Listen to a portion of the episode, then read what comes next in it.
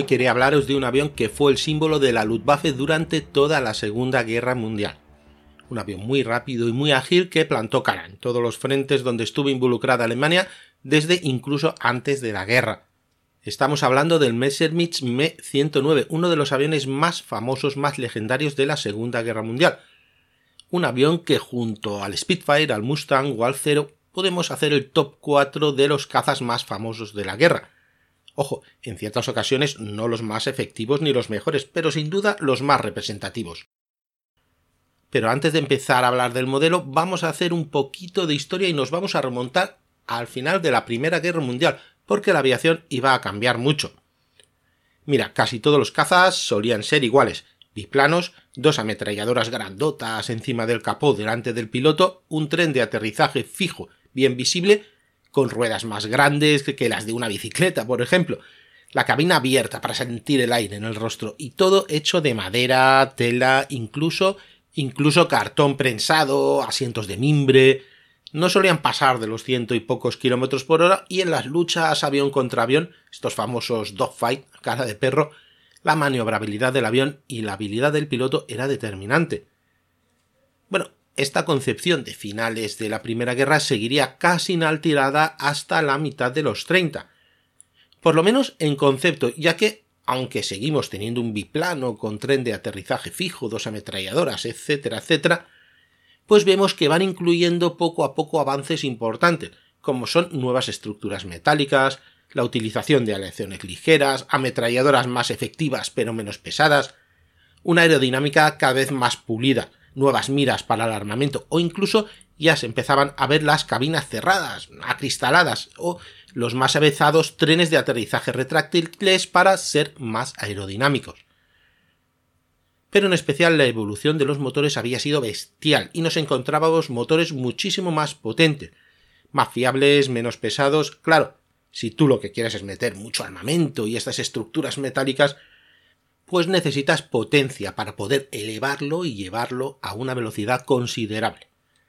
Pero no solo eso, sino que empezaban a investigarse cosas que llamaríamos defensas pasivas, como sería algo tan sencillo como una placa de blindaje justo detrás del piloto, o depósitos autosillantes. Una, digamos, a grosso modo, un recubrimiento de caucho en el depósito que evita que el avión se incendie si un disparo enemigo alcanza ese depósito. Y claro, todo eso es un peso extra, ¿no? que contra más potente el motor, pues más efectivo sería el avión que podrías poner en el aire. Así que empieza a haber poco a poco un cambio de concepción. Se quiere pasar de aviones muy maniobrables a aviones más veloces y mejor armados. Y para eso debemos hacer un cambio importante en la estructura del avión. Coge todas estas mejoras de las que te he hablado antes y hazlo monoplano. ¿Y por qué? Pues porque ofrece mucha menos resistencia. ¿Y por qué queremos sacrificar agilidad por velocidad?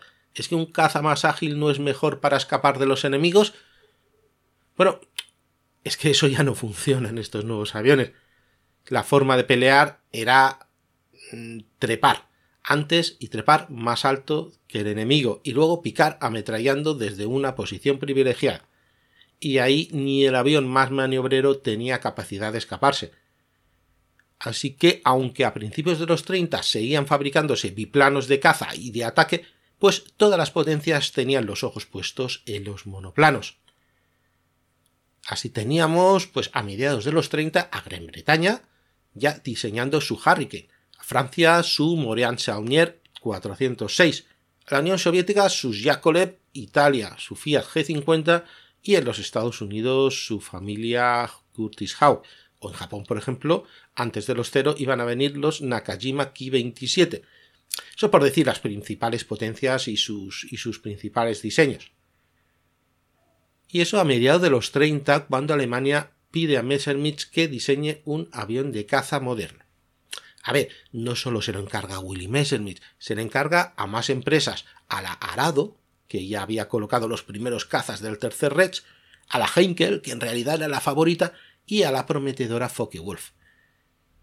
Y eso que dicen que a Willy Messerschmitt al principio no lo llaman porque estaba enemistado con el Ministerio del Aire del Reich y solo entra por presiones a última hora. Pero este va a ser uno de los primeros mitos que vamos a romper, ya que parece que se trata de una leyenda urbana. Sí que es verdad que Edgar Milch, secretario de Estado del Ministerio del Aire del Reich en ese momento, estaba bastante enfadado, ya que en su tiempo fue director de la Lufthansa Messerschmitt, que también trabaja para, para la Lufthansa, diseñó un avión de transporte moderno para una línea alemana, no, una línea alemana no, para una línea aérea rumana, fuera del control del Reich, y eso cabreó mucho a Milch, que anuló todos los contratos con él.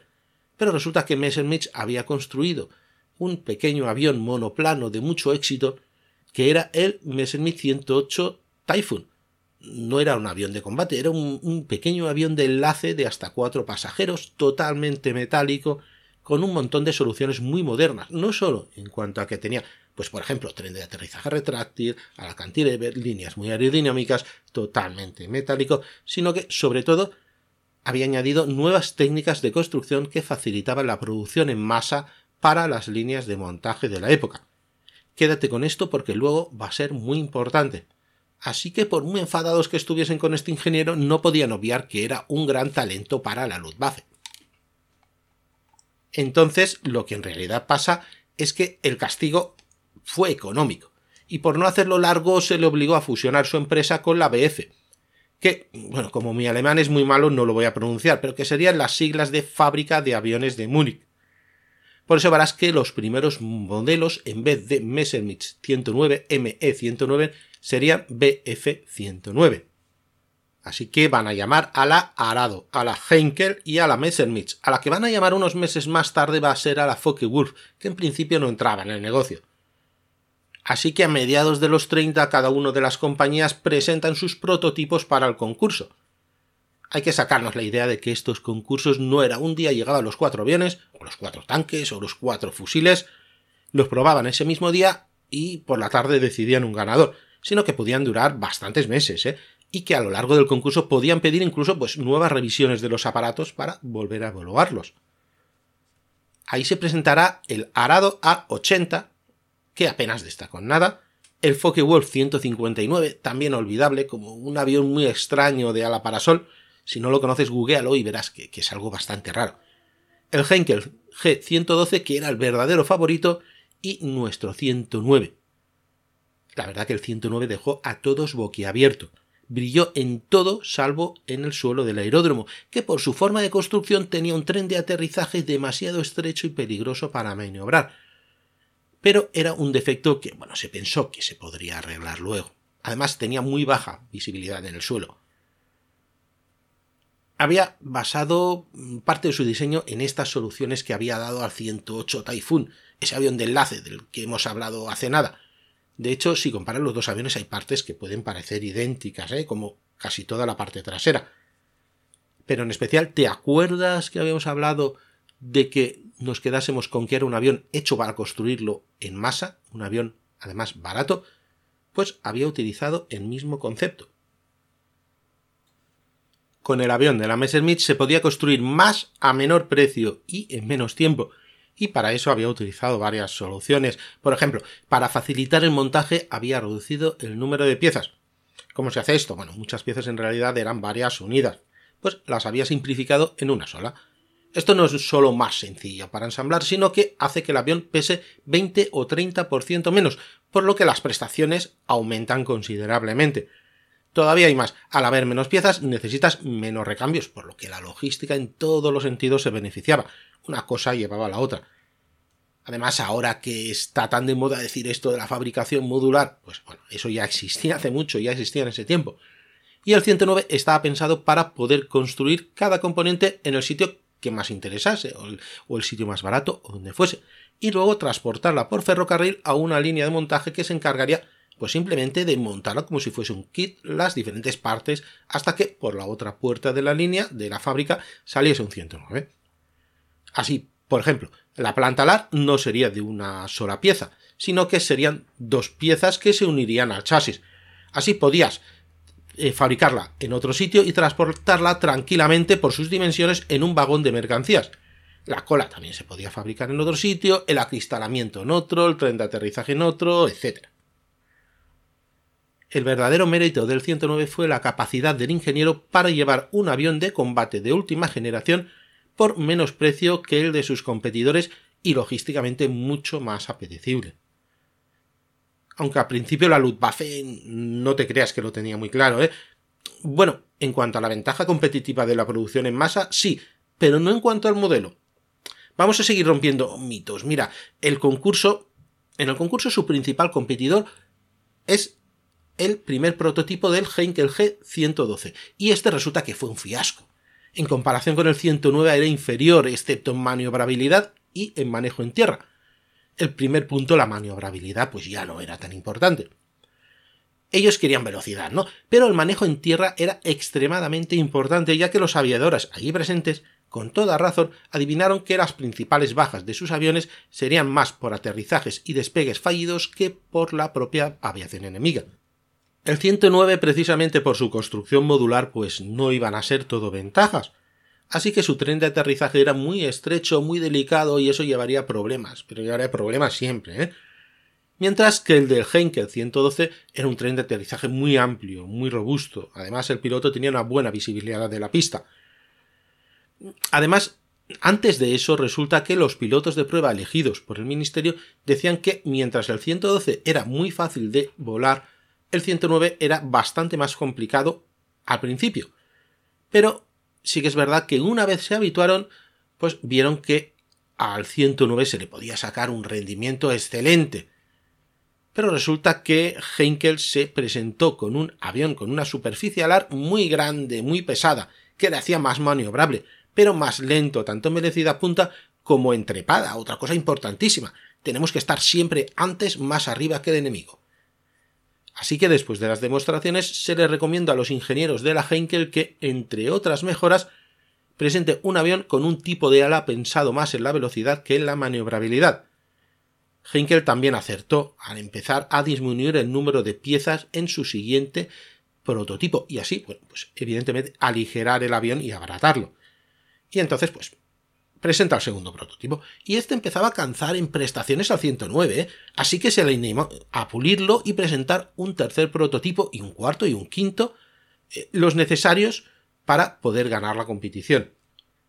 Pero mala suerte para Heinkel, buena suerte para Messerschmitt. Llega un telegrama de la embajada alemana diciendo que el Spitfire acababa de entrar en producción. No podía quedarse Alemania atrás esperando un prototipo perfecto, así que el 109 era el que estaba preparado para producirse en marcha con unas cualidades ya demostradas.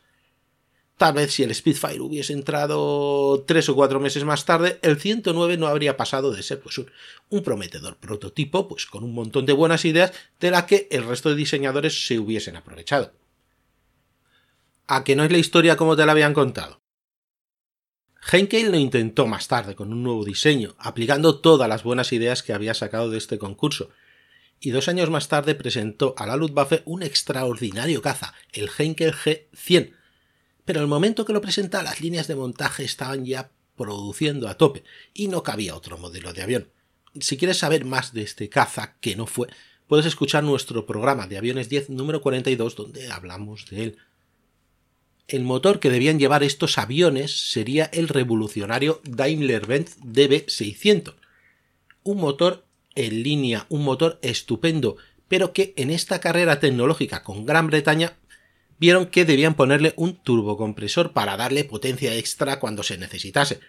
Así que van a crear su sucesor, el DB601, que resumiéndolo mucho sería un motor DB600 con turbocompresor. Y aunque al principio ninguno de los motores estarían preparados, entonces lo que harían es que los primeros motores serían de otras casas, no serían de la Daimler-Benz, en especial modelos de la Junkers, los Junkers Humo 210, que no daban tanta potencia, pero eran los únicos motores en línea que se estaban fabricando que no daban problemas. Así que las primeras series de 109 serían con este motor, salvo la serie C, o mejor dicho, la serie César, que lo haría muy brevemente con los motores DB600 todavía sin turbocompresor. Pero dijeron, bueno, vamos a esperarnos al motor, al motor bueno. Así las primeras series, la A, la B y la D, la Anton, la Bruno y la Dora llevarían motores Humo 210 de unos 700 caballos según el modelo hasta que estuviesen disponibles los Daimler-Benz DB601 de la serie E, el famoso 109 Emil, y entonces los enviaron a España, a la Cóndor, a la Legión Cóndor. Eso fue en un momento en que los cazas soviéticos eran superiores a cualquier cosa que pusiesen tanto Italia como Alemania. Y es que en ese momento resulta que la Cóndor tenía los biplanos Heinkel G51 netamente inferiores. Así que empezaron a enviar los 109 Bruno, con el doble objetivo de poder presentar un caza moderno e intentar recuperar la superioridad aérea, y por otra parte, pues oye, vamos a probar en combate tanto el avión como las tácticas, las nuevas tácticas a seguir por un tipo de caza completamente diferente al que estamos acostumbrados. Y no te creas que al principio fue demasiado bien, porque los primeros 109 no eran rivales para los aviones soviéticos.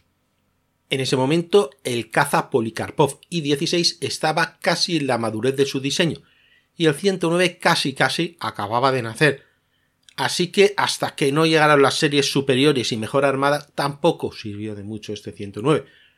Eso sí, una vez fueron habituándose al nuevo caza, fueron apareciendo nuevas tácticas que aprovecharían a tope el concepto de caza moderno de la época. Así, por ejemplo, Werner Molders fue el conocido táctico al que se le atribuye la creación de la Rote y del Schwarm, y todas las tácticas que llevaban alrededor de esto y que se utilizarían durante toda la guerra. Y es que la Legión Cóndor fue una excelente escuela de I+D para la Luftwaffe.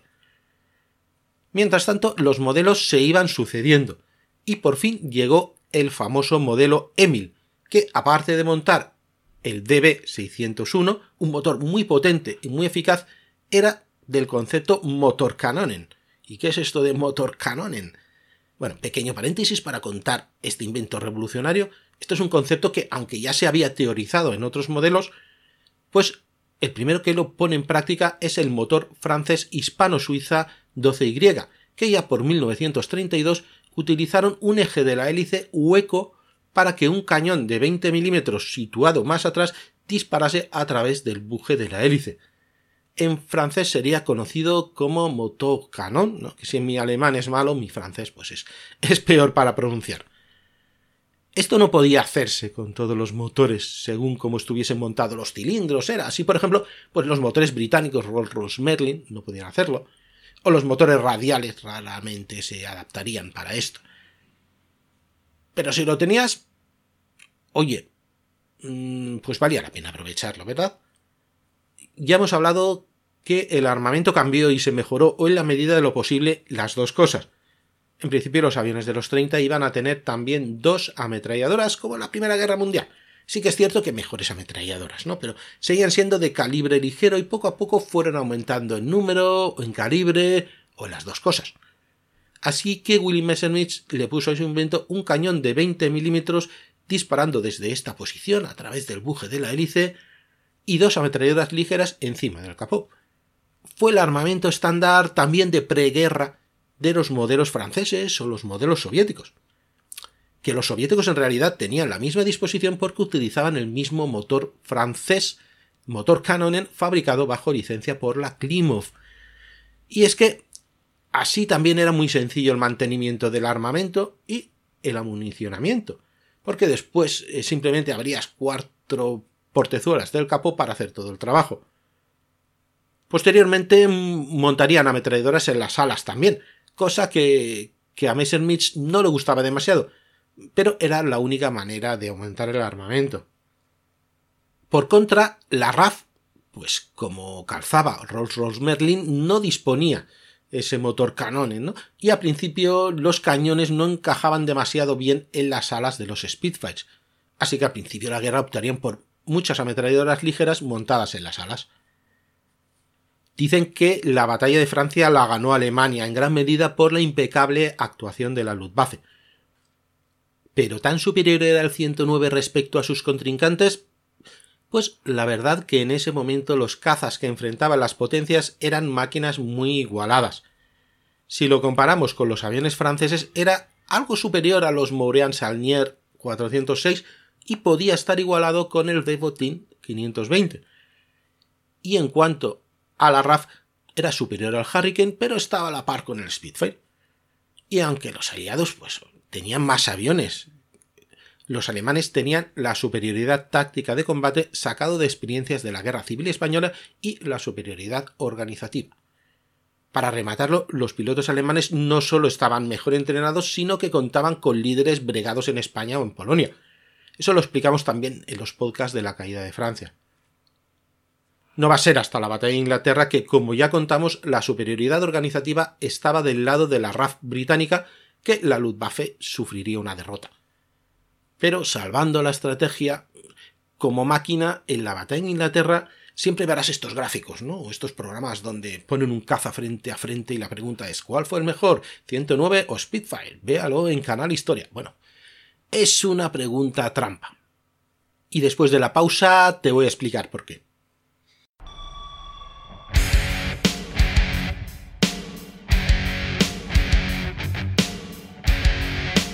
Para la semana del 7 al 13 de septiembre en Factoría Casus Belli tenemos lunes 7 en Parabellum en Spotify el caza alemán más famoso de la Segunda Guerra Mundial, monográfico sobre el Messerschmitt 109. Martes 8 en Evox en Casus Belli Soldados de leyenda, va de espías y relacionados con la crisis de los misiles, Oleg Penkowski. Miércoles 9 en Evox en Victoria Podcast en anticipado La historia de los godos por Daniel González Aragonés y en abierto la tercera y última parte de nuestro monográfico sobre los tercios por Esao Rodríguez. Jueves 10 de septiembre, nuestro Barcos 10 también va relacionado con la crisis de los misiles, ya que hablaremos de los submarinos de clase Foxtrot o Proyecto 641 para la Unión Soviética, por supuesto por Antonio Gómez. El domingo 13 tendremos la tercera parte de la serie La caída de Francia, porque después del golpe de Guadaña el plan maestro alemán toca Dunkerque, toca la huida del ejército aliado por Antonio Gómez y por Antonio Muñoz Llorente. Y como siempre dejamos Casus Belli Plus para el final, que como ya sabrás toca viernes y toca Operación Fantasma, Operación Berja, donde los alemanes habrían intentado destruir la economía británica a partir de dinero falsificado. ¿Y falsificado por quién? Pues por prisioneros de los campos de exterminio nazis, de película podrás escuchar este episodio si eres afiliado al programa de fans de Evox para Casus Belli, el famoso botón azul de apoyar.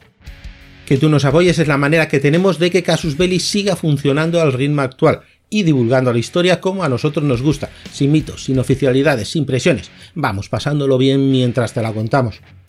Nosotros a cambio no solo te vamos a dar las gracias, estaría bueno no, sino que te ofrecemos más de 350 programas en exclusiva todos los casos Belly Plus, como el del viernes que viene, programas para curiosos de la historia bélica, que van apareciendo al ritmo de tres al mes, como esta Operación Fantasma, Operación Berger, y todo el histórico de Casus Belli, que son todos los programas que tienen más de un año y que pasan directamente a ser territorio exclusivo para fans.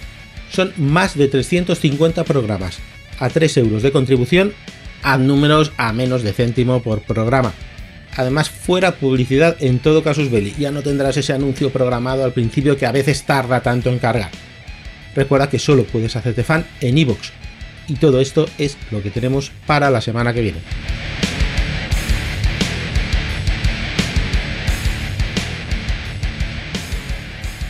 Bueno, el 109 y el Spitfire estaban muy a la par. Al final podemos comparar velocidades, armamento, trepada, pero incluso comparando estos factores, que para ciertos programas son los más determinantes y atractivos, no se puede decir si una máquina es mejor que otra cuando son del mismo tipo y son contemporáneas. Depende de muchísimos factores, empezando por las tácticas de combate, los pilotos, el tipo de combate, en qué condiciones está cada bando. La verdadera ventaja del Spitfire en la batalla de Inglaterra era que luchaba en casa, Mientras que los 109 debían hacer un gran viaje, luego no les quedaba demasiado combustible para poder volver a sus aeródromos al otro lado del Canal de la Mancha. Luego les pusieron a los 109 a escoltar a los bombarderos a la Conala. Claro, le negaban toda la ventaja de su concepción. Recordemos, trepar, atacar desde arriba, así que sufrieron mucho de manos de los cazas británicos incluso, incluso de los inferiores Hurricanes que pudieron elegir cómo y cuándo atacar. El modelo de la batalla de Inglaterra en 1940 era el Emil, el 109E, y en el transcurso de la batalla se fue quedando obsoleto, así que ya se estaba preparando una nueva versión. De hecho, la versión F, bueno, la Friedrich, salió casi al final, e incluso algún grupo tuvo tiempo de participar las dos últimas semanas. Se trataba de una versión con el mismo motor pero mejorado, con menos armamento, ya que solo tendría de nuevo el armamento de la nariz, ya que las conclusiones que estaban sacando de la propia batalla de Inglaterra era que necesitaban más trepada y más velocidad, y esto lo van a hacer sacrificando el armamento de las alas y mejorando muchísimo, muchísimo la aerodinámica. Muchos de los pilotos consideran a Friedrich como el mejor 109 que haya existido, por lo menos el más equilibrado. La serie Friedrich se irá introduciendo poco a poco. No es que de un día para otro vayan a cambiar 2.000 aviones de golpe, ¿no? Pues iban planificando según la producción y tampoco es que la producción alemana, ojo, fuese muy brillante. Lo que pasa es que no es lo mismo luchar en el clima polaco de septiembre o incluso en verano en el Canal de la Mancha a las arenas del desierto libio. Antes habíamos hablado de si era superior el Speed o el 109 y he dicho, bueno, según la situación, pero está muy igualado. Pues en este escenario resulta que sí, el Spitfire era mejor que el alemán y te voy a explicar por qué. Mira, los alemanes eran, y son, no me cabe duda, muy buenos haciendo motores, pero en ese momento aunque muchos campos técnicos fuesen líderes, habían algunos donde tenían un retraso importante. Y en el tema de los motores no solamente es mover bielas a partir de cilindros, tienes que disipar el calor que producía el motor, y producía mucho calor. Para un motor lineal lo normal era utilizar un radiador de aceite y a partir de intercambiadores de calor, pues entre aceite y agua enfriaba el motor. Luego tendría problemas muy parecidos con los turbocompresores más adelante, pero ah, eso, eso ya entrará en su momento. El problema es que muchas veces con el calor un 109 eh, Friedrich justo después de despegar se elevaba y el motor se incendiaba. Luego todos estos fallos se iban solucionando, ¿no? Pero mientras tanto tenías a lo mejor en un mal día cuatro aviones menos, uno por sobrecalentar el motor, otro por un accidente debido a un tren de aterrizaje que nunca llegó a ser fiable del todo, otro por perderse, otro por derribo. Ojo, no es que los británicos no tuviesen problemas, pero lo supieron solucionar mejor. Y también una mezcla de 109 Emils y 109 Friedrich serían los que cubrieron la operación Marita en los Balcanes y luego se utilizaron en la operación Barbarroja, cogiendo, como ya sabrás, por sorpresa a la aviación soviética y destruyendo gran parte en los campos de aviación. Aquí sí que te puedo decir que los 109 alemanes eran generalmente superiores a los Yakolev y a los Lavochkin, y les costaría mucho al ejército rojo recuperar de nuevo el control de los cielos. Pero después de la batalla de Inglaterra en el 40, en el 41 teníamos un enfrentamiento entre 109 y Hurricanes y Spitfires muy bien documentados, donde solo dos alas de caza, dos Jageswader, la JG-2 Richthofen y la JG-27 contuvieron a los cazas de la RAF durante dos años. Y eso te lo hemos explicado en la serie Desafía a la Luftwaffe en Casus Belli. Pero mientras tanto estaban barajando varias opciones para sustituir al 109. Los expertos ya veían que el avión estaba llegando ya a su límite, y aunque el Focke-Wulf 190 se está introduciendo a marchas forzadas, pues con un rendimiento la verdad excelente, todavía necesitaban un avión que fuese capaz de luchar a partir de los 5 o 6 mil metros, que era el tope, era la altura tope, donde el motor BMW 801 del 190, diseñado por Kurt Tank, eh, a partir de ahí, sin ese aire rico en oxígeno, perdía muchísima potencia. El plan era que los 190 copasen toda la caza a baja y media altitud, y que un sucesor del 109 de gran altitud supliese ese hueco donde iba a ser territorio de los bombarderos de gran altura y largo alcance. Así que, mientras llegaba su sustituto, tendríamos un modelo interino, que cubriría ese hueco temporal de más o menos 10 meses, un año, hasta que se empezase a producir su sustituto. Y ese modelo interino sería el 109G, el famosísimo Gustav, pero si te vas, pues por ejemplo a la wiki, leerás que de los 34.000 Messerschmitt 109 que se fabricaron, más de 25.000 fueron del modelo Gustav. Esas cifras no son de un modelo interino que iba a durar nuevo 10 meses, de un modelo para ir tirando hasta que llegase el 109. Y es cierto. Verás, la verdad que confluyeron muchos factores. No sabría decirte exactamente cuál es el más determinante. Pero por una parte, Mm, el sucesor debía llevar un nuevo motor. El motor Daimler-Benz 603, mucho más potente, pero que siempre daba problemas. Por otra parte, hubo un momento que se primó la producción en contra de la calidad. El 109 de ninguna manera podía considerarse ya un caza a la altura a partir de mediados del 44, incluso antes. Pero se utilizó tal vez porque no había otra opción. Su sucesor debía haber sido el 309, pero dio demasiados problemas y al final se acabó desechando. Algunas de las soluciones del 309 se adaptaron al Gusta y, bueno, se le puso un motor más potente de los que llevaban los modelos anteriores, llamado Daimler-Benz 605, que aunque para el Ministerio del Aire del Reich nunca fue un motor fiable, era más fiable que los grandes y pesados 603. ¿Y por qué este 605 no era fiable? Ya que estaba desarrollado a partir de un buen, bien probado 601. Era, era digamos, una, una gran evolución. A ver, resumiendo, estos motores necesitaban un turbocompresor. El turbocompresor en este tipo de motores, sin entrar a explicar lo que son los sobrealimentadores, va a utilizar los gases de escape del motor. A ver, es el turbo de toda la vida que tienes en tu coche. Esto quiere decir que hay un momento que se genera mucho calor dentro de unos tubos por donde circulan estos gases de escape. Si habíamos hablado que la industria alemana no era capaz de dar buenos sistemas de refrigeración, esto también era uno de sus puntos débiles. No era capaz, al contrario que norteamericanos o británicos, que lo solucionaron sin demasiado problema, de disipar todo ese calor no tenían ese grado de tecnología, igual que por ejemplo no fueron capaces de proporcionar casi nunca un buen sistema de presurización. ¿y por qué meto ahora la presurización? Bueno, pues porque a partir de cierta altura debes presurizar o bien a través de un sistema de respiración por medio de máscaras o al casco entero o bien toda la cabina y eso es precisamente por la falta de oxígeno bueno, así conoces lo que es la hipoxia, pues sería una situación ideal para esto. Y claro, los bombarderos norteamericanos y los británicos también, aunque de noche empezaron a volar muy, muy alto.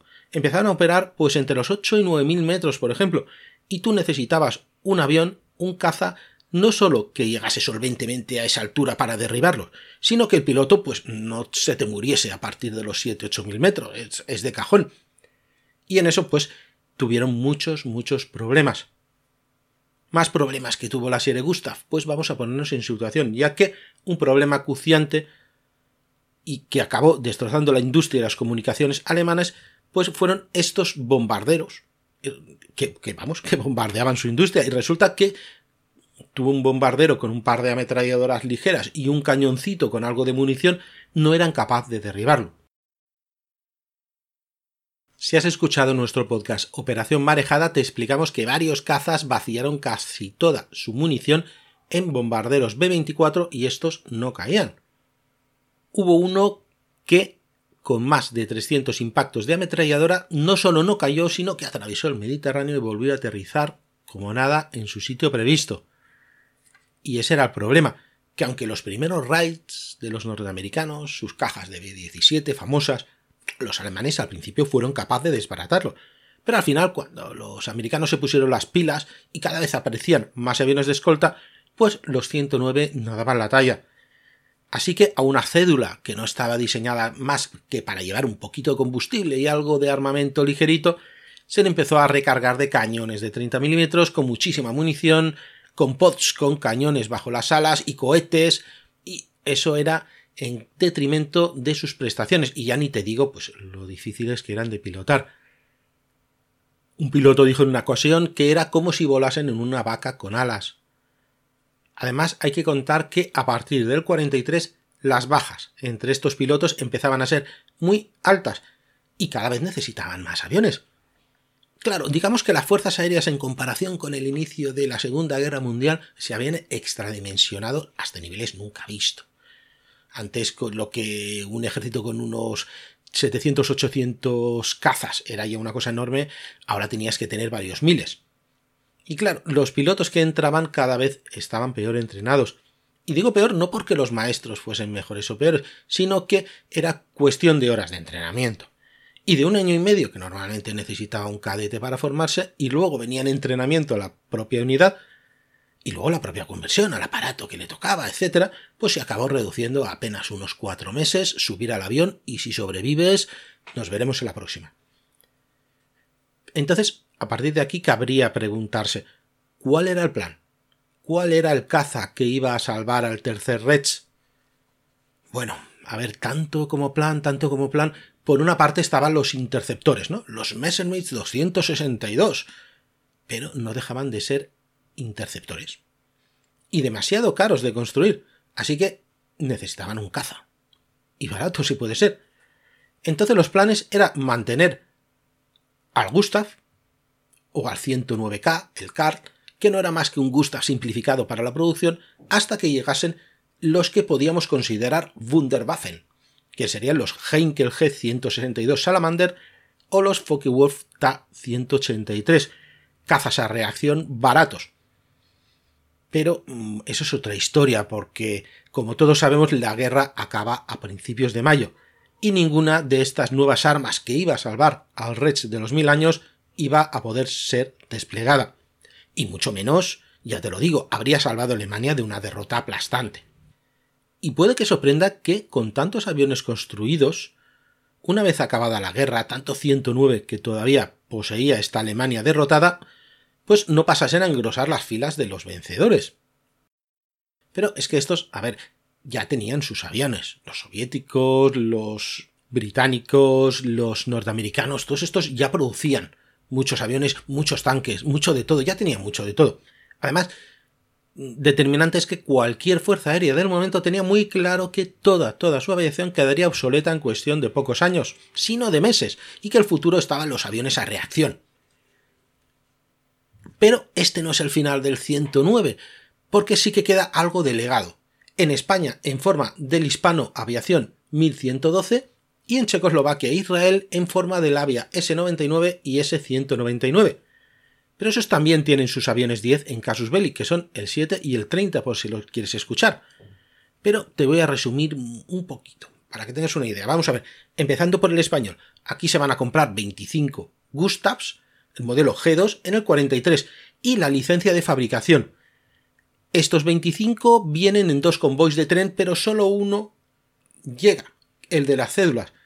El otro, el que lleva los motores, es bombardeado en Francia por lo que hay que fabricar las alas, la cola y conseguir motores en alguna parte, porque España mm, no construía o construía un, nivel muy bajito. Se prueba en fecha tan tardía como en el 45 un hispano-suiza que no acabó de funcionar, muy poco fiable, y posteriormente se le llegarían a poner motores británicos Merlin, los que lleva el Spitfire. Y mm, se llegarán a fabricar hasta 172 en varias tandas y su producción cesaría en 1958. Entraría en servicio un par de años antes, ¿no? Cuando todo el mundo utilizaba ya aviones a reacción de segunda generación. Pero bueno, tendría aquí una vida operativa que se alargaría hasta el 65 e intervendrían algunos conflictos, como en el Sáhara, a falta del permiso de utilización de material norteamericano, que ya teníamos, pero como no se podía utilizar. Y luego, pues nos vamos al centro de Europa, ¿no? Donde una de las cadenas de montaje del 109 era la Avia de Checoslovaquia. Así que cuando acabó la guerra, ellos siguieron montando aviones renombrándolos como modelo S-79 para su propia fuerza aérea o para cualquier otro cliente que los quisiese. Cuando se les acabaron los motores propios de, ese avión, los DB605, pues se le puso el motor del bombardero Heinkel G111 y su misma hélice, que era el motor Junkers Humo 211 tipo F, que a la postre pues tenían a mano para otros modelos de aviones alemanes que también ensamblaban. Lo renombraron S-199 y se quedaron tan anchos. El avión no es que resultase ninguna maravilla, poco maniobrable, demasiado pesado, le llamaron Mece, que quiere decir mula, ya mm, por ahí te da alguna pista, ¿no? La mayoría fueron a parar pues a sus fuerzas aéreas, pero en eso que estaban algunos agentes comerciales israelíes que iban recorriendo Europa para ver, oye, ¿quién nos vende algo de armamento?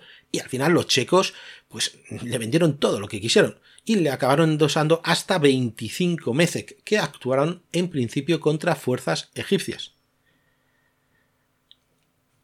Hay muchísimas publicaciones en papel que hablan exclusivamente de este avión, ¿no? Incluso en castellano y seguro que no te cuesta mucho encontrar alguna. Si lo que quieres es profundizar en la historia, ¿no? En sus actuaciones, en sus ases, en memorias de pilotos de la época. Pero si de verdad quieres saber al milímetro toda la historia del Messerschmitt 109 y en formato podcast, lo que te recomiendo es que te vayas a la serie de la leyenda del Messerschmitt 109 que grabamos en Casus Belli, de 5 episodios y más de 8 horas de grabación algo así como un máster sobre este caza. Y hasta aquí este programa sobre uno de los grandes aviones de la Segunda Guerra Mundial. Y si te parece, en el próximo, del mismo periodo, nos vamos a ir al Teatro del Pacífico y hablaremos del famosísimo Cero. Si te ha gustado, suscríbete para escuchar cada lunes un nuevo Parabellum. Hasta la próxima.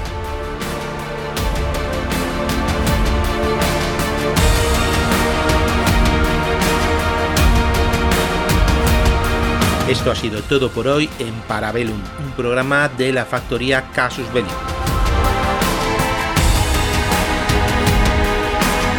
¿Quieres más? Puedes visitarnos en Casus Belli Podcast o en Victoria Podcast en iVoox.